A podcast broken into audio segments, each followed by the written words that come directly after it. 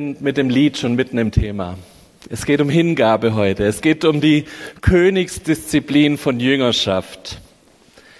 Wir haben uns die letzten Wochen über das Abenteuer Jüngerschaft unterhalten und wir haben drüber nachgedacht und drüber geredet, was bedeutet das denn, Jesus ähnlicher zu werden. Unser Leitvers dabei war Römer 12, Vers 2, der uns sagt, richtet euch nicht länger nach den Maßstäben dieser Welt sondern lernt in einer neuen Weise zu denken, damit ihr verändert werdet und beurteilen könnt, ob etwas Gottes Wille ist, ob es gut ist, ob Gott Freude daran hat und ob es vollkommen ist. Das war dieser Leitvers, an dem wir entlang gehen und sagen, wir wollen alle in diesen Veränderungsprozess Gottes mit einsteigen. Wir sind ab unserer Bekehrung in diesem ewigen Prozess von Jüngerschaft, dass wir ähnlicher werden, dass wir Gott entgegenkommen wollen, dass unsere, unsere Wille mehr dem angepasst werden soll, was Gottes Wille ist und wir mehr und mehr Schritte dahin gehen. Und wir haben uns Fundamente dazu angeguckt in den letzten Wochen. Wir haben uns vier Fundamente, von den vier Fundamenten drei angeschaut. Letzte Woche hatte Hans nochmal über Identität gepredigt. Wir haben geschaut, dass es ein Fundament ist, dass wir das Vaterherz Gottes erkannt haben, dass wir wissen, wem folgen wir überhaupt nach, was für ein Gottesbild tragen wir in uns, wer sind wir, was spricht Gott in unser Leben an Identität hinein. Wir haben darüber gesprochen, dass es so wichtig ist, als Jünger seine Stimme zu hören und zu erkennen und zu hören, was er sagt und was er in unser Leben hineinsprechen will. Und wir wollen uns heute, wie gesagt, über die Königsdisziplin unterhalten. Jesus als mein Herr. Warum ist das so ein großes Ding? Weil wenn wir in unsere Gesellschaft gucken, wenn wir in unser Menschenbild gucken, haben wir ein relativ geprägtes Menschenbild vom Egoismus. Ich meiner mir. So, es geht um mich, es geht um meine Selbstverwirklichung, es geht darum, dass ich mich durchsetze mit dem, was ich kann, dass meine Gaben voll eingesetzt sind. Und wenn wir dann sowas hören wie Jesus als Herr, das klingt schon nicht mehr gut. Dieses Herr, das klingt nach Gehorsam, das klingt nach Unterordnung, das klingt nach Sklaventum. Und damit verbinden wir Dinge in unserem Leben und auch in unserer Gesellschaft heutzutage, die einfach nicht mehr in sind, die nicht mehr angesagt sind. Jeder will frei sein, jeder will sich selbst verwirklichen können. Aber Jesus als Herr, einen Herr über mein Leben zu haben, das macht uns erstmal Probleme. Lass uns mal reinschauen, warum das uns solche Probleme macht. Lass uns mal reinschauen, was die Punkte sind, wo wir uns da so arg dran reiben. Und vielleicht können wir an ein paar Stellen diese Reibungspunkte wegnehmen oder dadurch, dass wir sie erkennen, auch besser mit umgehen. Wir fangen mal an, uns darüber Gedanken zu machen, warum bringt es das überhaupt, Jesus als Herr anzuerkennen? Und wir starten mit dem Schma Israel, mit dem wichtigsten jüdischen Gebet, 5. Mose 6, Vers 4 und 5. Höre Israel, der Herr ist unser Gott, der Herr ist einer. Und du sollst den Herrn, deinen Gott, lieb haben von ganzem Herzen, von ganzer Seele, mit all deiner Kraft. Dieses, dieses Gebet hängt an jedem Türpfosten eines jüdischen Gläubigen, und ist so ein bisschen das Hauptgebet, was jeder Jude mit auf den Weg bekommt. Und was sehen wir da drin? Wir sehen da drin, dass erstmal in dem Vers 4 Gott groß gemacht wird. Höre, der Herr ist unser Gott. Wir haben einen Herr, der Gott ist. Und was ist die ganz natürliche Folge daraus? Das lesen wir in Vers 5. Die ganz natürliche Folge, dadurch, dass wir erkannt haben, dass Gott Herr ist, ist, dass wir ihn von ganzer Seele anbeten. Unsere erste Erkenntnis von Gott sorgt immer dafür, dass nachher Anbetung dabei rauskommt. Gottes Wesen, seine Art und Weise, das Gottesbild, das wir haben, dieses Vaterherz Gottes, das war diese erste, dieses erste Fundament von Jüngerschaft, das sorgt ganz natürlich dafür, dass wir in eine Haltung kommen, wo wir ihn anbeten wollen, wo wir ihn ehren wollen, wenn wir erkannt haben, was er für uns getan hat, was er für uns geopfert hat, dann kommt dieser Wunsch in uns, ihn zu anbeten, ihn groß zu machen. Im Judentum geht die Hingabe, das wissen viele von uns, sogar so weit, dass sie seinen Namen nicht mal mehr aussprechen, weil er ihnen zu heilig ist.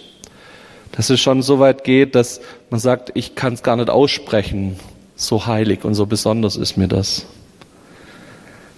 Aber kommen wir mal wieder zurück von dem biblischen Befund hin zu unserer Realität. Wie sieht's denn da aus? Wer ist der Herr und wer sitzt auf dem Thron? Wer sitzt auf deinem Thron? Wir erleben auch sofort, wenn wir wieder in die Bibel reinschauen, genau das auch beim Volk Israel. Das Volk Israel hat am Anfang gestartet, die Gesetze sind ihnen gegeben, sie haben das verheißene Land erreicht. Und was ist der erste Wunsch, was Israel hat? Der erste Wunsch ist, sie wollen wie die anderen Völker sein. Sie wollen auch einen König haben. In 1 Samuel 8 lesen wir das, dass Israel dann sagt, ja, wir wollen auch wie die anderen Völker einen König besitzen, der über uns herrscht. Und Gott warnt sie davor und sagt, hey, ihr habt mich als Herr. Warum wollt ihr noch einen weltlichen König über euch haben? Das wird nicht gut gehen. Er wird eure Kinder in den Krieg führen. Es wird euch dazu führen, dass ihr euch versklaven müsst. Und Israel sagt, nee, wir wollen auch so sein wie die anderen. Und es geht chaotisch und es geht schief über Jahrhunderte. Wir kennen all die Geschichte aus dem Alten Testament, wo wir diese Könige angucken, die da beschrieben werden und von denen sind ganz wenige dabei, die gottesfürchtig sind und die auf Gott hinweisen. Die meisten davon, bei den meisten davon geht's schief. Die meisten Könige im Alten Testament haben irgendwo irgendwas, wo sie nachher dann doch wieder an irgendwelche Baals Götter sich anhängen, sich wieder von falschen Leuten beraten lassen, falsche Religionen mit ins Land bringen, falsche Entscheidungen treffen. Wir sehen, dass das in Israel schon so weit gehen musste, dass am Ende Gott sein geheiligtes Volk, seinen Augapfel, dass er es zulassen musste, dass dieser Augapfel zerstreut wurde unter den Völkern. Dass erst die Assyrer, die Babylonier kamen und dieses Volk zerstört wurde und dieses Volk auf ganz viele Weisen ins Exil musste.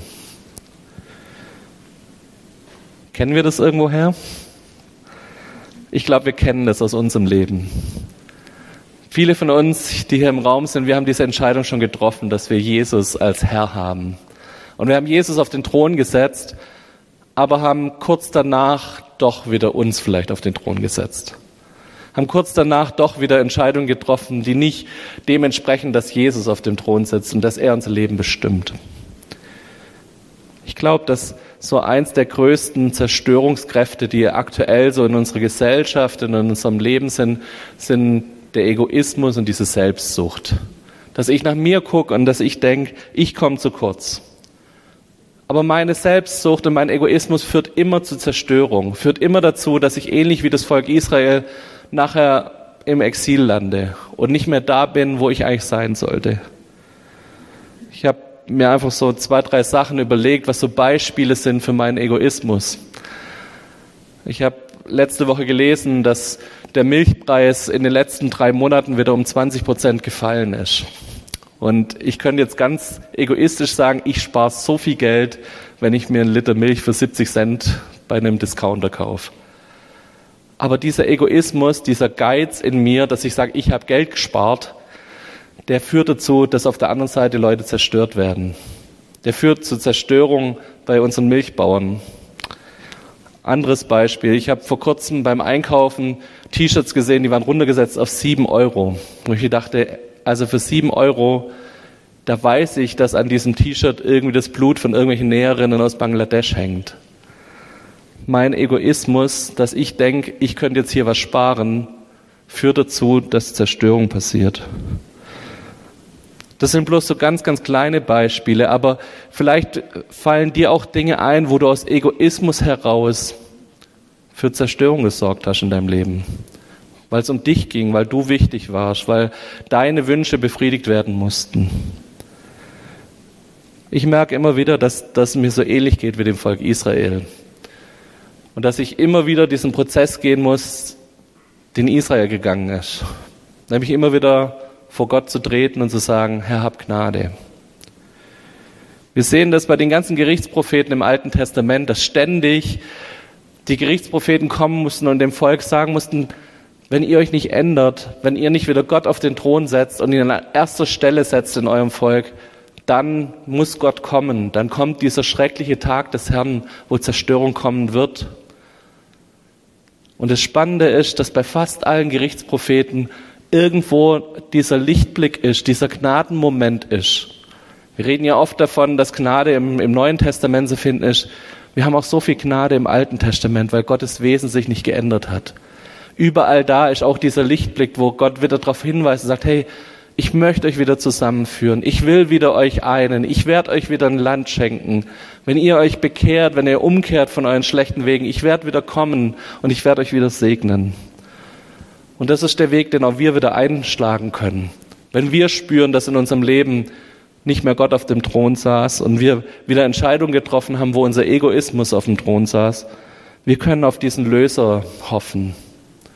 Mich hat es so berührt. Ich weiß nicht, ob ihr noch die Predigt über Ruth von der Steffi Schünemann wisst. Im, die war im Juli, glaube ich, wo sie über den Löser geredet hat.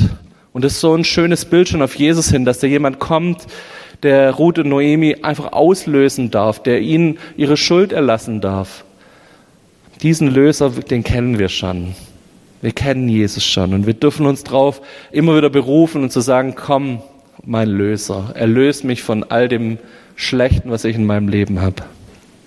Aber es ist einfach auch, es braucht diese bewusste Willensentscheidung von mir. Ich muss mich auf den Weg machen. Ich muss erkennen, dass Jesus gerade vielleicht an der und der Stelle nicht auf dem Thron sitzt. Und ich muss diese Stelle ganz bewusst vor Gott angehen. Das passiert nicht automatisch, dass Gott kommt und einfach mal Gnade hat, sondern er hat Gnade, aber ich muss zu ihm kommen mit meiner Schuld und Sünde. Ich muss ihm bekennen, wo diese Stellen sind, wo Egoismus mein Leben treibt, wo meine Selbstsucht Dinge in Zerstörung geführt hat, in Beziehungen um mich herum, in meinem Umfeld. Ich überlege mir oft, was hält mich denn zurück? Warum renne ich nicht zu Gott und bringe die Dinge in Ordnung? Was hält mich zurück? Und ich kam spannenderweise drauf, dass was mich vor allem zurückhält, sind diese drei Fundamente, über die wir schon gesprochen haben. Ganz oft ist es, dass ich vielleicht ein falsches Gottesbild habe. Wir haben darüber gesprochen, dass viele von uns aufgewachsen sind mit diesem Gottesbild, dass da ein böser Richter hockt, der da oben den Daumen hoch und runter streckt. Wenn ich das Gottesbild habe, das hält mich zurück, zu Gott zurückzurennen, zu sagen, Herr, verzeih mir, bring, komm wieder neu mit deiner Gnade in mein Leben. Wenn ich das Gottesbild habe von einem fernen Gott, den es eh nicht interessiert, das hält mich zurück. Da denke ich, ich bin doch gar nicht würdig, dahin zu kommen dass Gott mir jetzt vergeben könnte. Ich glaube, dieses Gottesbild ist so was Wichtiges als ersten Schritt, ja, damit ich diesen, diesen, ja, diesen Rückhalt habe, dass ich zu ihm kommen darf und dass es mich nicht zurückhält, zu ihm zu kommen, zu sagen, ich will mein Leben umkehren. Die zweite Sache ist eine falsche Identität. Ich habe oft das Gefühl, und darüber haben wir auch schon gesprochen, dass wir so eine Sklavenmentalität haben. So, ich bin zu kurz gekommen, ich habe zu wenig bekommen, ähm, Gott sieht mich nicht.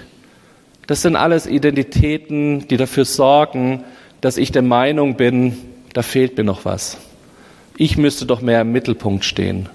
Wenn ich weiß, dass ich ein geliebtes Gotteskind bin, wenn ich weiß, dass Gott auf meiner Seite ist und wenn ich weiß, was er mir schon alles geschenkt hat und dass ich in seinem Königreich einfach mit ihm zusammen leben darf, dass ich ein Prinz bin, dass ich eine Prinzessin von Gott bin, in dem Wissen vorzugehen, da fällt es mir doch viel, viel einfacher, wieder zurückzukommen zu ihm und zu sagen, Herr, verzeih mir da, wo ich mich selbst auf den Thron gesetzt habe.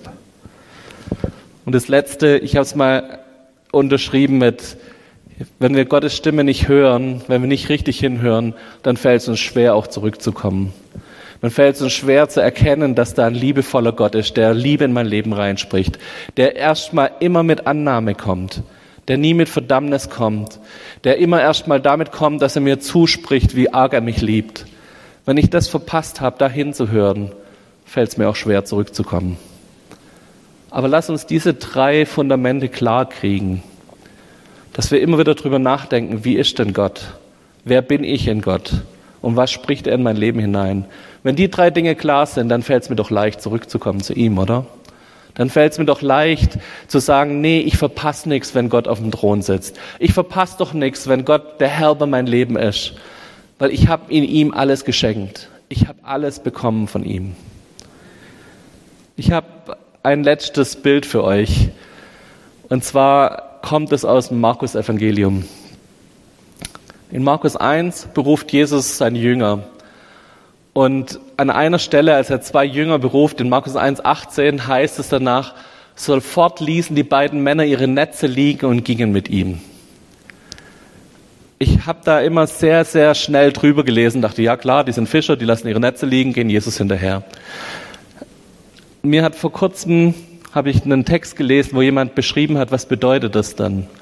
Und das hat mich wirklich berührt. Für die Fischer waren ihre Netze ihre Lebensgrundlage. Das war das, worauf ihre Existenz aufbaut. Das war ihre Identität. Was ist ein Fischer ohne sein Netz? Nix. Das, womit verdient er sein Geld ohne Netz? Er verdient kein Geld ohne Netz. Und hier steht, sie ließen diese Netze sofort fallen. Mich hat es berührt, weil ich gedacht habe, okay, wo baue ich so in meinem Leben wo hole ich mir Netze, die mir irgendwie Sicherheit geben? Wo gibt's Dinge in meinem Leben, die ich, wo ich meinen Lebensunterhalt dran festmache, wo ich sage, ja, ich vertraue dir, Jesus, aber das Netz und das Netz und das Netz, das will ich trotzdem noch in meiner Hand halten. Mich hat's berührt, dieses und sofort ließen ihre Netze liegen. Die haben ihre Netze aus der Hand geschmissen und sind Jesus hinterher, weil sie erkannt haben, hier ist mehr als meine Lebensgrundlage, hier ist eine größere Sicherheit, als mir meine Netze geben können. Da ist eine größere Identität, als ich vielleicht bekommen kann durch mein Fischerdasein und durch meine Arbeit und meine Leistung. Hier gibt's mehr Identität, hier gibt's Jesus. Er will, er darf der Mensch sein, der meinen Thron besteigt. Er darf der Gott sein, den ich anbeten will mit meinem Leben. Mich hat es berührt und ich habe in den letzten Tagen viel drüber nachgedacht, wo habe ich noch solche Netze in der Hinterhand und wo habe ich einfach meine Hände aufgemacht und habe die Netze fallen lassen. Und ich habe drüber nachgedacht, wo gibt es vielleicht Punkte, wo ich wieder neue Netze fallen lassen muss um mich rum und sagen muss, ich folge Jesus nach mit dem, was er für mich hat. Lass uns einfach ein, zwei Minuten uns Zeit nehmen, wo wir ruhig werden vor Gott wo wir nochmal drüber nachdenken, sitzt Jesus auf dem Thron meines Lebens. Und wenn du das bejahen kannst, super, feier das. Und wenn es Stellen gibt, wo Gott dich darauf hinweist, hier hast du jetzt wieder aber ein eigenes Netz aufgenommen, eine eigene Identität, hier hast du eine eigene Leistung, auf die du stolz bist, die dich ja mehr auf den Thron hebt als mich, die dich als Person ehrt und nicht Gott ehrt. Guck mal, vielleicht kannst du so ein Netz wieder fallen lassen. Mach das in einem kurzen Gebet vor Gott. Und dann wollen wir in eine Gebetszeit gehen, wo wir für verfolgte Christen beten. Aber lasst uns noch ein, zwei Minuten nehmen, um das sacken zu lassen. Herr Jesus, wir danken dir dafür, dass du immer wieder mal neu unsere Prioritäten anschaust mit uns. Und dass wir drauf gucken dürfen, wo sind Punkte, wo wir vergessen haben, dass du auf dem Thron sitzen solltest. Herr, ich danke dir dafür, dass es uns leicht fallen kann, ja, an den Stellen, ja, unsere eigenen Verdienste, unsere Selbstsucht, unseren Egoismus wieder fallen zu lassen und dich wieder neu auf den Thron zu setzen, weil wir dich kennen. Du bist dieser liebevolle Gott, der uns entgegengerannt kommt in dem Bild vom verlorenen Sohn. Du bist derjenige, der ein Fest für uns veranstaltet und der uns ehrt und der uns ja, einfach mit, mit reinnimmt wieder in die Familie in dem Moment, wenn wir zurückkehren zu dir, Herr. Dafür danke ich dir, Herr.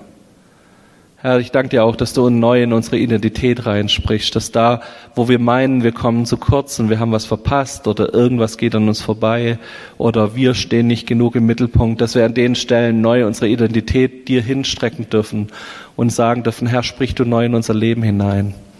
Herr, dass wir eine gesättigte Seele haben, dass wir wissen, was wir in dir haben, dass wir uns über unsere Königsherrschaft mit dir zusammen einfach im Klaren sind. Und da gibt's nichts, was wir verpassen, weil du bist da. Und all das, was du uns gibst, das gibt uns so viel Fundament und so viel Stärke für unser Leben. Da braucht's keinen Egoismus mehr. Und Herr, wir beten auch da, wo wir immer wieder Neues brauchen, dass du in unser Leben hineinsprichst, dass du uns Liebe hineinsprichst in unser Leben, in unsere Seele, dass du es tust, Herr. Dass wir wirklich, ja, spüren, was du von uns hältst und dass das es uns leicht macht, zu dir zurückzurennen, weil wir doch wissen, bei dir geht es uns besser als irgendwo anders. Herr, ich bete, dass das immer wieder neu in unser Leben hineinkommt und da, wo wir ja, uns so, so Sicherheitsnetze gebastelt haben, uns wieder Dinge aufgehoben haben, die, die nicht dir gehören, sondern wo wir meinen, durch unsere Leistung, durch unser Sein, unsere Identität selber bestimmen zu können. Herr, da wünsche ich mir, dass du uns wieder zurücknimmst, dass du uns hilfst, dass wir zurück zu dir kommen können, dass wir dich auf den Thron setzen dürfen, dass du wieder neu der Herr über unser Leben wirst. Darum bitte ich dich in deinem Namen. Amen.